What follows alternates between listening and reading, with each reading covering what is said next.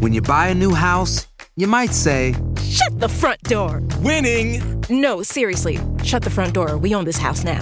but you actually need to say, Like a good neighbor, State Farm is there. That's right. The local State Farm agent is there to help you choose the coverage you need. Welcome to my crib. no one says that anymore, but I don't care. So just remember, like a good neighbor, State Farm is there. State Farm, Bloomington, Illinois. Boost Mobile tiene una gran oferta para que aproveches tu reembolso de impuestos al máximo y te mantengas conectado. Al cambiarte a Boost, recibe un 50% de descuento en tu primer mes de datos ilimitados. O, con un plan ilimitado de 40 dólares, llévate un Samsung Galaxy A15 5G por $39.99. Obtén los mejores teléfonos en las redes 5G más grandes del país. Con Boost Mobile, cambiarse es fácil. Solo visita boostmobile.com. Boost Mobile, sin miedo al éxito. Para clientes nuevos y solamente en línea, requiere AroPay. 50% de descuento en el primer mes requiere un plan de 25 dólares al mes. Aplican otras restricciones. Visita boostmobile.com para detalles. Cassandra Sánchez Navarro junto a Catherine Siachoque y Verónica Bravo en la nueva serie de comedia original de VIX, Consuelo, disponible en la app de VIX ya. ¿Te preocupas por tu familia? Entonces, ¿por qué darles solo huevos ordinarios cuando pueden disfrutar de lo mejor? Eggland's Best, los únicos huevos con ese delicioso sabor fresco de granja, además de la mejor nutrición, como 6 veces más vitamina D, 10 veces más vitamina E y 25% menos de grasa saturada que los huevos regulares, además de muchos otros nutrientes importantes. Así que, dales los mejores huevos. Eggland's Best, mejor sabor, mejor nutrición, mejores huevos. Dos primas aparecen en su tina en estado de profunda descomposición. Se dice que por el estado de los cuerpos llevan seis semanas de haber perdido la vida, pero sus conocidos afirman haberlas visto dos días antes de que ambos cuerpos fueran encontrados. ¿Es este un brutal homicidio o un ritual paranormal? ¿Cómo resuelve el juez Raúl Casal un misterio tan macabro? Esta es la pregunta que plantea la primera temporada de Crímenes Paranormales, un podcast que narra a profundidad y con fino detalle historias que ciertamente nos quitan el aliento. Esta serie, además, está narrada nada más y nada menos que por Saúl Lizazo, para muchos de nosotros una piedra angular de la actuación y la locución. Yo les recomiendo muchísimo, con mucha emoción, esta serie que les aseguro no los dejará indiferentes. Escuchen Crímenes Paranormales en la app de Euforia y en todas las plataformas de podcast. Advertencia. Este programa contiene casos de crimen, apariciones, misterio, conspiración y violencia. El contenido de estas piezas puede ser sensible para algunos miembros del público. Aconsejamos discreción.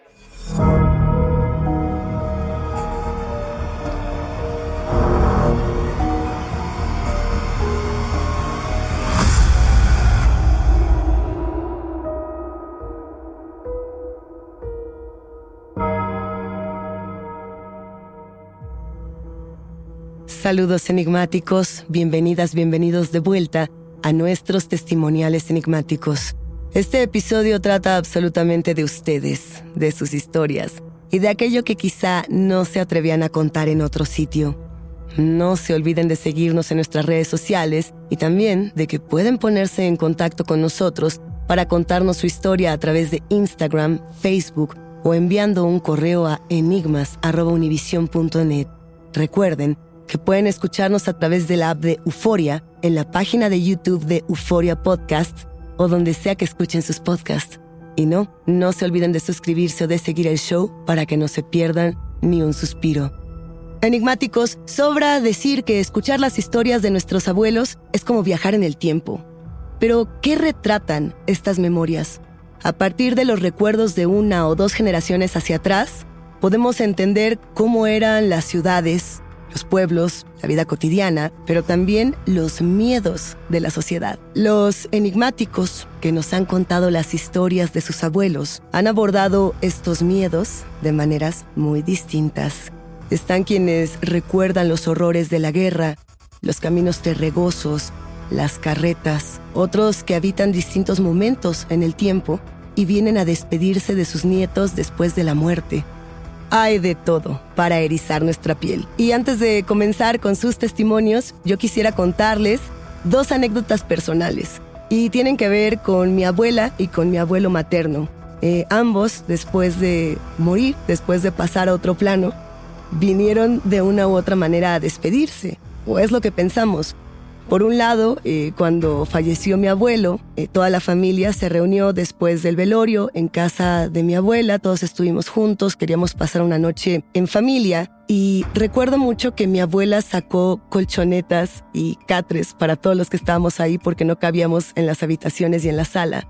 Eh, nos reunimos todos en la parte inferior, en la planta baja de la casa, para acompañarnos y sobre todo para acompañar a mi abuela. Y sucede que cuando íbamos a dormir, eh, se apagan todas las luces, como es habitual, y comenzaron a encenderse luces distintas en, en, la casa. De pronto la luz de la cocina se encendía, se apagaba, volvía a encenderse. Esto pasó también en el comedor. Y la familia, en lugar de tomarlo como algo siniestro, o como algo que los asustara, en realidad lo vivió de una manera eh, con humor y con mucho cariño y comenzaron a decir, abuelo, ya te puedes ir a dormir, ya puedes ir a descansar. Y ese recuerdo me acompaña siempre. Lo, lo que fue muy, muy fuerte para todos nosotros fue como a la mañana siguiente eh, sonó el teléfono de mi mamá, el teléfono celular. Y, yo recuerdo que casi todos estaban dormidos. Y yo me desperté porque el teléfono no dejaba de sonar y mi mamá no lo respondía. Entonces me acerqué a ella para ver qué era lo que sucedía porque tenía una cara muy peculiar. Y la llamada decía eh, mamá, es decir, alguien estaba llamando dentro de la casa. Corrimos a, todos los teléfonos que, tenía la casa, que en realidad eran dos, y sucede que nadie estaba llamando desde el interior de la casa, pero el teléfono seguía sonando. En ningún momento mandó algún buzón o la llamada se cortó hasta que mi mamá decidió no contestar, ¿no? Decidió que lo mejor era dejar que mi abuelo se fuera en paz. Hasta la fecha nos, nos preguntamos si había algún mensaje, si había algo que quizá tenía que decirnos. Nunca lo supimos. Años después fallece mi abuela y yo tenía una relación muy muy cercana con mi abuela. De hecho, siempre teníamos esta broma en la que ella decía que después de irse, ella iba a regresar a darme alguna señal eh, porque sabe que me gusta mucho el horror y me gustan mucho estas historias, como a todos nosotros. Y ella decía, yo voy a venir aquí hacerte un par de bromas eh, y reíamos mucho al respecto. Y cuando falleció mi abuela, recuerdo que me fui a dormir a mi casa y avisé en el trabajo que esto había sucedido, que no iba a ir al día siguiente. Entonces quité todas las alarmas de mi teléfono para poder dormir eh, o intentar dormir aunque fuera un poco porque me era bastante difícil. Más o menos a las 5 de la mañana, que es el horario en el que siempre me levanto, escucho en la puerta exterior de mi casa un golpeteo incesante esta puerta es de metal, entonces ya imaginarán la fuerza con la que esto comenzó a sonar y por supuesto el sobresalto que tuve. En ese instante me desperté, me paré de la cama pensando que podía ser algún animal o que quizá alguien se habría confundido y me habría llegado a tocar alguna emergencia, pero no había nadie y lo primero que pasó por mi mente fue eh, reír y decirle a mi abuela que muchas gracias. De cualquier manera, nunca supe realmente qué pasó con estas dos historias. Yo estoy segura, enigmáticos, que todas y todos ustedes tienen una que contar, porque esta es la cercanía que tenemos con nuestras abuelas, con nuestros abuelos. Nos gusta escuchar sus historias, nos gusta conocer qué pasó con ellos, a qué le temían. Hoy tenemos tres testimonios. Por un lado, una aterradora aparición entre el fango y el lodo en el estado de Oaxaca, en México, que nos recuerda las tradiciones de esa región contadas por los abuelos. Por otra parte también, una mujer que se manifiesta debajo de un velo, quizá para despedirse, y nos mira fijamente al dormir. Y para finalizar, una historia que habla de caballos y demonios. Vamos a comenzar con el testimonio de Aarón.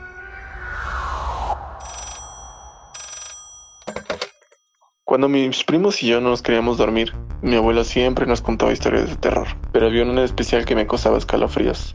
Mi abuelo nos contó que ese fin de semana decidió ir a pescar. Cabe aclarar que mi abuelo es de Oaxaca, del istmo de Tehuantepec.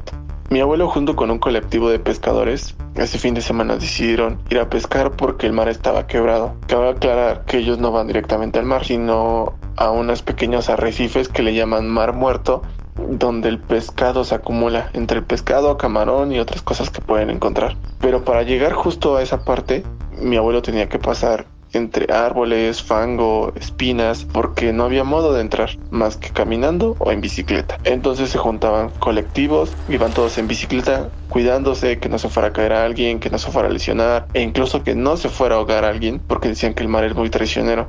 Él me comenta que ese fin de semana le fue excelente, que pescó como nunca en su vida y decidió regresar antes de tiempo.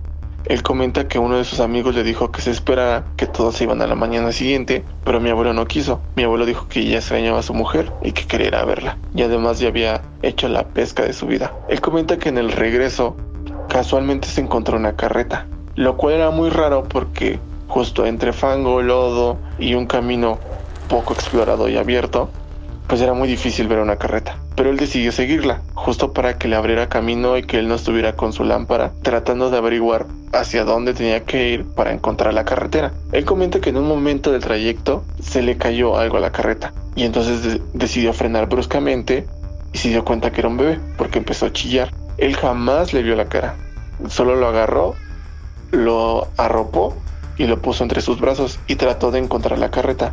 Pero dice que por más que trataba de escuchar el ruido a lo lejos de las llantas y entre los árboles, no lo pudo encontrar. Entonces él tomó la decisión de decir, bueno, está bien, yo me quedo con el bebé y se lo llevo a mi abuela. Pero comenta que en un momento del trayecto, cuando él ya iba de regreso a la carretera, el bebé se empezó a reír, como si fuera una persona mayor, a lo cual a mi abuelo le asustó demasiado y no supo qué hacer, por lo cual en ese momento agarró y le trató de ver la cara, pero dice que lo primero que vio fueron unos dientes gigantes. Mi abuelo asustado agarró, aventó al bebé y dice que nada más escuchó cómo el bebé chocó contra un árbol. En ese momento voltea a verlo y ve como la cosa que estaba envuelta se para en dos patas y lo empieza a seguir. Mi abuelo muy asustado tiró su, la pesca e incluso la raya que traían para pescar.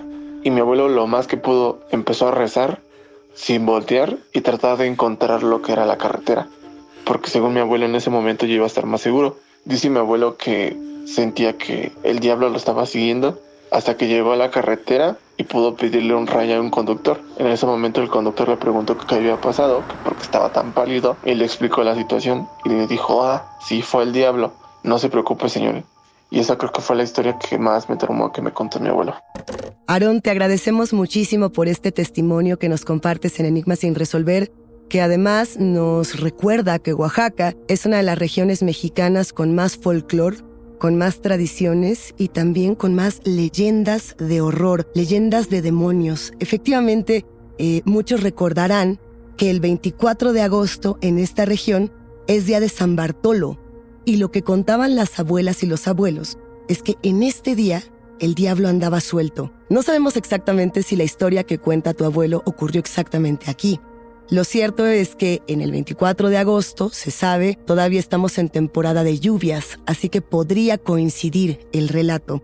Además de que parte de lo que se cuenta en el día de San Bartolo es que si hay una lluvia fuerte, con rayos y aire, el demonio se aparece y las personas no deben ir al campo porque se dice que las víboras caminan paradas y que comienzan a ocurrir cosas inexplicables, que por ejemplo pueden terminar en la imagen de un bebé eh, humanizado hacia el lado del mal, por así decirlo. Eh, los abuelos decían que en esos tiempos había una flor llamada pericón, esta flor se usa para darle sabor, por ejemplo, a los elotes hervidos en México. Y lo que decían es que justo el 24 de agosto esa flor pierde su sabor y pierde totalmente su aroma, porque son esas cosas las que el diablo se lleva consigo.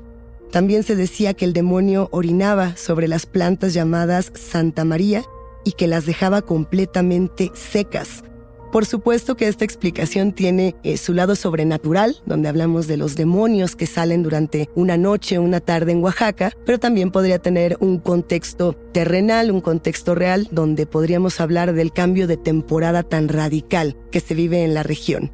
Ahí está un testimonio que nos recuerda cómo nuestros abuelos vivían su realidad y a qué le tenían miedo. When you buy a new house, you might say, Shut the front door! Winning! No, seriously, shut the front door. We own this house now. But you actually need to say, Like a good neighbor, State Farm is there. That's right. The local State Farm agent is there to help you choose the coverage you need. Welcome to my crib. no one says that anymore, but I don't care. So just remember like a good neighbor, State Farm is there. State Farm, Bloomington, Illinois. Boost Mobile tiene una gran oferta para que aproveches tu reembolso de impuestos al máximo y te mantengas conectado. Al cambiarte a Boost, recibe un 50% de descuento en tu primer mes de datos ilimitados. O, con un plan ilimitado de 40 dólares, llévate un Samsung Galaxy A15 5G por $39.99. Obtén los mejores teléfonos en las redes 5G más grandes del país. Con Boost Mobile, cambiarse es fácil. Solo visita boostmobile.com. Boost Mobile, sin miedo al éxito. Para clientes nuevos y solamente en línea, requiere AroPay. 50% de descuento en el primer mes requiere un plan de 25 dólares al mes. Aplican otras restricciones. Visita para detalles. Cassandra Sánchez Navarro junto a Catherine Siachoque y Verónica Bravo en la nueva serie de comedia original de VIX, Consuelo, disponible en la app de VIX ya.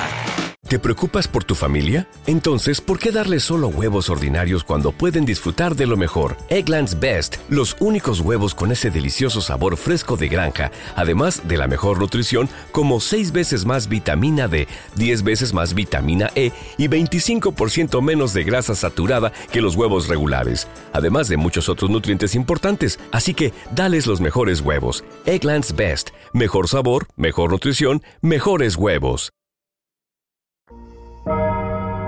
Toma aire. Estás escuchando Enigmas sin resolver. Vamos a escuchar otro testimonio. Este es bastante distinto. Eh, habla de una despedida y por supuesto está en la voz de Daniel. Hola, ¿qué tal Luisa? Soy Daniel Pérez. Eh, te mando muchos saludos desde Sacramento, California. Te quiero platicar la historia de mi familia, pues vivo aquí con mi madre desde hace algunos años y desgraciadamente vivimos separados de mi papá y mi hermano. Ellos viven en la Ciudad de México. Por eso me gusta mucho escuchar tu programa porque me recuerda cuando vivía en la Ciudad de México. Bueno, te quisiera compartir una historia que es muy, muy bonita para mí. Eh, habla de, de, mi familia, del contexto un poco de mi familia y de la separación de mis padres. Eh, pues un día regresé a mi casa un poco noche, dormí, traté de descansar, de dormir de manera profunda. En la madrugada algo me despierta y siento definitivamente una presencia cálida, pero al mismo tiempo no, no tenía la certeza de qué es lo que estaba pasando, así que decidí cubrirme completamente con mis sábanas y pues comenzar a rezar. Eh, al día siguiente, cuando salió el sol, pues estaba muy agradecido. Quise acercarme inmediatamente con mi madre a comentarle lo que había sucedido. Y ella estaba muy triste. Eh, al principio no me tomó mucho, no me puso mucha atención, no me prestó atención. Incluso me pidió que no la, no la molestara en ese momento. Desgraciadamente había recibido una pésima noticia por teléfono. La noche anterior había fallecido mi abuela materna, una persona con la que mi mamá le tenía mucho cariño y tenía una relación muy bonita. Y desgraciadamente la noche anterior había fallecido. Considero que es una historia muy, muy bonita, muy poco común. Quiero pensar que mi abuela pasó a, a despedirse de, de mí y de algunos miembros de la familia, seguramente. Me da gusto haber tenido la, la oportunidad de haberla percibido de alguna manera para despedirnos. Bueno, esa es mi, mi historia y quería agradecerte mucho y, también mencionar que me gusta muchísimo todo tu trabajo y las, el resto de otras historias de personas como yo que tenemos algo que platicar. Te mando muchos saludos, te felicito por tu programa. Muchas gracias Luisa, hasta luego. Daniel, muchas gracias por compartirnos tu testimonio y por hablarnos de esa relación tan cercana que tenías con tu abuela. Enigmáticos, les contamos que cuando hablábamos con Daniel antes de que grabara esta historia, él, nos decía que la sensación de haber despertado y haber visto esta silueta, si bien no le causó temor como tal, sí lo impactó mucho y, y, lo que él contaba es que se metió debajo de las, de las cobijas y que comenzó a rezar y a rezar y a rezar hasta quedarse dormido. Y que como esto ocurrió durante la madrugada, eh, cuando abre los ojos, pues él justamente ya estaba de día y es cuando baja con su madre. Esto nos generó muchas preguntas, es un dato muy, muy especial porque nos hace pensar en quién es esta mujer debajo del velo. Esto podría tener muchas interpretaciones. La de Daniel, por supuesto, está 100% ubicada eh, con su abuela. Pero si pensamos en esta tradición eh, cristiana, en esta tradición católica que se tiene en Estados Unidos, en México, en otras regiones de Latinoamérica, podemos interpretar el velo como este símbolo de la Virgen, como este símbolo de lo sacro. y por lo mismo nos remite de inmediato a un símbolo de paz, a un símbolo de descanso y a un símbolo de protección, que quizá podría estar directamente relacionado con tu abuelita Daniel. Que en este tema también podemos pensar en lo que significa soñar con velos. Hay muchas interpretaciones al respecto y una de ellas tiene que ver con los presagios, con lo que se avecina. Debido a que el velo se relaciona, si no es un velo de novia, se relaciona entonces con el tema religioso, con el tema de la Virgen María o con el tema de la Virgen de Guadalupe, Pensamos entonces en lo que puede ser un presagio de descanso o un presagio eh, de transición. Y es por ello que este testimonio, pues sí, nos pareció tan bello, tan conmovedor y también con tantas preguntas pendientes. Este tipo de preguntas nos las cuenta también Juan José con una historia de caballos y diablos. Hola mi querida Luisa, muchas gracias por devolverme la llamada. Ahí te va una historia para enigmas. Esto data desde hace muchas décadas. Le sucedió a mi abuelo en paz descanse. Él fue un revolucionario parte del ejército de los Dorados de Villa. Esto le sucedió a él cuando ya estaba retirado. En esas décadas, pues, la gente no había tanta urbanización como lo hay actualmente. Mi familia, por parte de mi papá, de donde te voy a contar la historia, datan de lo que es el bello estado de San Luis Potosí, Río Verde, Matamoros, Ciudad Fernández, Ciudad Valles, o lo que es también Tamaulipas, Tampico. Todas esas partes donde, de donde eran originarios mi familia paterna. La historia empieza así. Hace varias décadas a mi abuelo le notificaron de un familiar suyo que estaba grave y obviamente pues quería despedirse de la familia. Entonces, este, como en ese entonces no existían caballos, no existían, más bien, perdón, no existían los vehículos la gente se trasladaba para ir de un pueblo a otro pueblo, porque no eran tantas ciudades, sino eran pueblos o localidades. Lo hacían mediante sus propias carretas y sus propios animales de carga, como caballos, burros, mulas o o bueyes. Pero en ese entonces mi abuelo me pare... según recuerdo me contó la historia de mi abuela, que era su esposa. Él tenía un que él tenía caballos. Entonces él tomó uno de sus caballos y lo amarró a, su a la carreta donde fue con esposa e hijos, ya que entre sus hijos era mi papá y mis dos tíos. Uno de mis tíos pues estaba en brazos. Salieron un día en la tarde y en el trayecto ellos salieron me parece que de Ciudad Fernández, iban hacia rumbo a Ciudad Valles o a Río Verde, uno de esos poblados, no, no recuerdo bien. La situación estuvo así, que ellos iban como que a un lado de unas vías de un tren que andaba por esas localidades y este al parecer en cierta parte del o ya después de un tiempo de recorrido el trayecto les tocó la noche. Al llegar la noche y avanzado ya el camino, en algún punto se soltó el caballo en la carreta. Al soltarse este caballo, lo que sucedió fue que se echó a correr, mi abuelo en paz descanse, como parte del ejército de los Dorados de Villa, siempre estaba armado. Él tenía una escuadra, me parece. Y él agarró su pistola y le disparó al caballo hacia la dirección donde éste corrió. Pero como no lo alcanzó ni logró espantar al animal para que regresara hacia su dirección donde ellos estaban, no le quedó de otra más que él ir empujando la carreta y pues caminar. Así lo hicieron hasta llegar a un punto en donde había un como farol y entrando a un poblado o al poblado al. Y ahí antes de esto, pero mucho antes de esto, después de que se él abriera fuego contra el caballito, el animal, él se pone al ver que no, no consiguió nada y ya avanzado un tramo, como que se cansó se cansó de empujar la carreta y se puso a gritar a los cuatro vientos, Diablo, amigo diablo, ¿dónde estás? Devuélveme mi caballo, devuélveme mi caballo, diablo, amigo diablo. Pues obviamente mi abuela pues lo tomó como, este hombre está mal, ¿no? no le hizo mucho caso. Pero volviendo al punto, haz de cuenta que entrando a ese poblado estaba un farol. No estaban tan iluminados los poblados de antes, o sea, había un farol cada 200 metros, ¿no? Entonces era un punto donde nada más había un, un solo farol y a los lados oscuridad.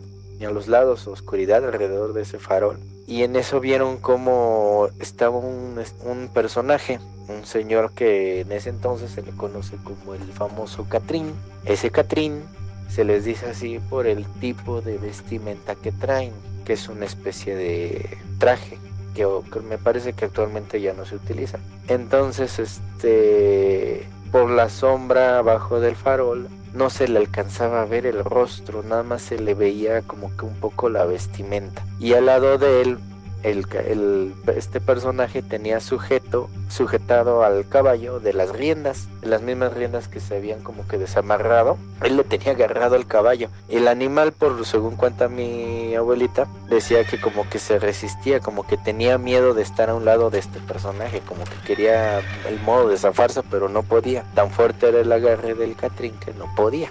Entonces sucede que cuando lo va viendo mi abuelo empujando la carreta, suelta la carreta, se acerca a este personaje y, y en eso se escuchó porque había un silencio, estamos hablando de hace décadas cuando los pueblitos pues no había sonideros, no había, sí había estaciones de radio pero no, no se escuchaban, ¿quién estaría escuchando una estación de radio a mitad de la noche?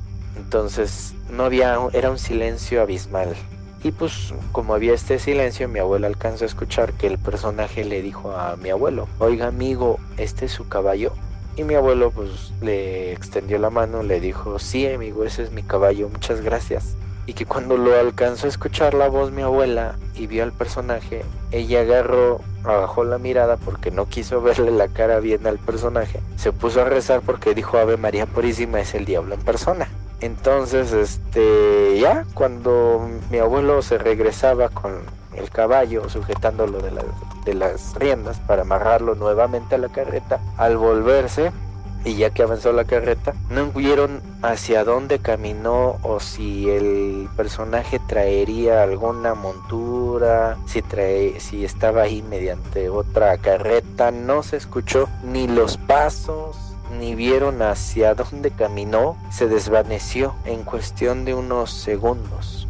Entonces este, ellos siguieron su camino, llegaron con su familiar, así que falleció. Y yo creo que esa es como que una historia. Tendría más historias para contarte, o sea, tengo otra, otra de mi abuelo, una referente a esa casa, porque tenía, mi familia tenía una casa en ese poblado que se llama Río Verde, una casa que también quedó como que con algunos fantasmitas. Yo inclusive hasta alguna vez, después te cuento, hasta me pareció y después pude confirmarlo con mi papá y un tío que creo que ya falleció, este, que lo vi, yo en yo vi a mi abuelo de espaldas. Entonces eso, bueno, pero eso ya quedará en otra historia. Espero les guste esta historia y te mando muchos saludos y nuevamente muchas gracias por invitarme a contar mis historias. Eres muy amable. Saludas a toda la audiencia. Gracias. Muchísimas gracias Juan José por contarnos esta historia que viene desde los tiempos de tus abuelos, donde un poco en coincidencia con Aarón nos encontramos en los terrenos del diablo. Pero no es lo mismo hablar del diablo en Oaxaca, eh, en esta región de mucho folclore en México, que hablar del diablo, por ejemplo, en San Luis Potosí, o más al norte de México, donde hay otro tipo de interpretaciones. Hay una leyenda muy, muy famosa en San Luis Potosí, que es la del bar llamado El Ocho Segundos. Seguramente muchos de los enigmáticos recuerdan esta historia. Se dice que en este bar se encontraban muchas personas bailando, de hecho hay muchos testimonios que todavía se recuperan al respecto. Muchas personas estaban bailando eh, en este bar y de pronto entra un hombre muy guapo, muy bien parecido, que tenía una vestimenta muy elegante. Seguramente ya saben a dónde quiero llegar. Las personas dicen que este hombre olía muy bien, que su presencia era impactante y que además algo que le llamó mucho la atención es que este hombre se le acerca a una muchacha y, le dice vamos a bailar. Entonces la toma de la mano y, el baile que tienen hace que todos en la pista se abran, es decir, que, los rodeen para ver lo bien que están ejecutando esta canción. Y de pronto, el bar empieza a ser impregnado por un olor a podredumbre asqueroso, un olor que no les permite respirar.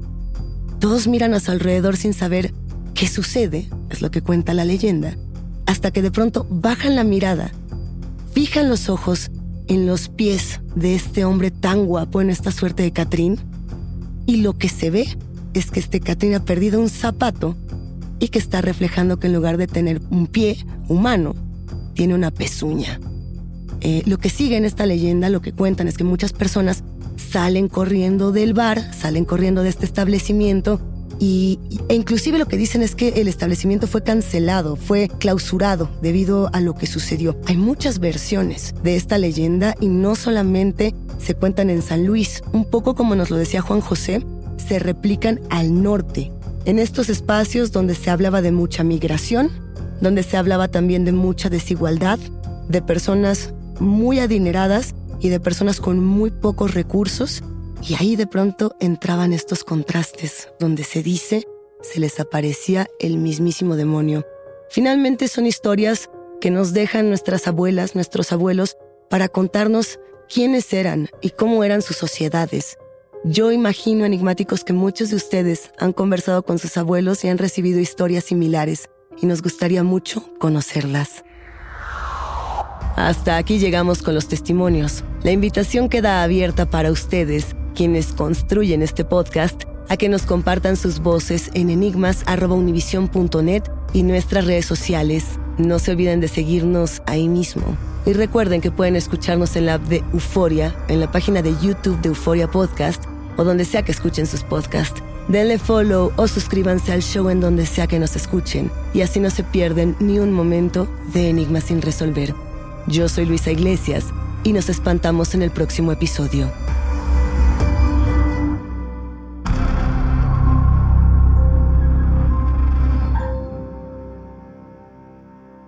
Este es el planteamiento. Dos primas aparecen en su tina en estado de profunda descomposición.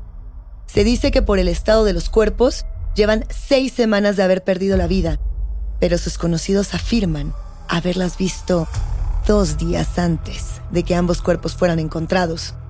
¿Es este un brutal homicidio o un ritual paranormal? ¿Cómo resuelve el juez Raúl Casal un misterio tan macabro? Esta es la pregunta que plantea la primera temporada de Crímenes Paranormales, un podcast que narra a profundidad y con fino detalle historias de true crime y de ficción que ciertamente nos quitan el aliento. Esta serie está narrada nada más y nada menos que por Saúl Lizazo, que para muchos de nosotros es piedra angular de la actuación y la locución. Yo les recomiendo con mucha emoción esta serie que les aseguro no los va a dejar indiferentes. Escuchen Crímenes Paranormales en la app de Euforia y en todas las plataformas de podcast. Cassandra Sánchez Navarro junto a Catherine Siachoque y Verónica Bravo en la nueva serie de comedia original de VIX, Consuelo, disponible en la app de VIX ya. ¿No se merece tu familia lo mejor? Entonces, ¿por qué no los mejores huevos? Ahora, Egglands Best están disponibles en deliciosas opciones. Huevos clásicos, de gallina libre de jaula y orgánicos de Egglands, que ofrecen un sabor más delicioso y fresco de granja que le encantará a tu familia. En comparación con los huevos ordinarios, Egglands Best contiene la mejor nutrición como 6 veces más vitamina D, 10 veces más vitamina E y el doble de omega 3 y B12. Solo Egglands Best. Mejor sabor, mejor nutrición, mejores huevos. Visita egglandsbest.com para más información. ¿Quieres regalar más que flores este Día de las Madres? The Home Depot te da una idea. Pasa más tiempo con mamá plantando flores coloridas, con macetas y tierra de primera calidad para realzar su jardín. Así sentirá que es su día todos los días. Llévate tierra para macetas Bigoro por solo $8.97 y crece plantas fuertes y saludables dentro y fuera de casa. Recoge en tienda y sigue cultivando más momentos con mamá en The Home Depot. Haces más, logras más. Más detalles en homedepot.com diagonal delivery.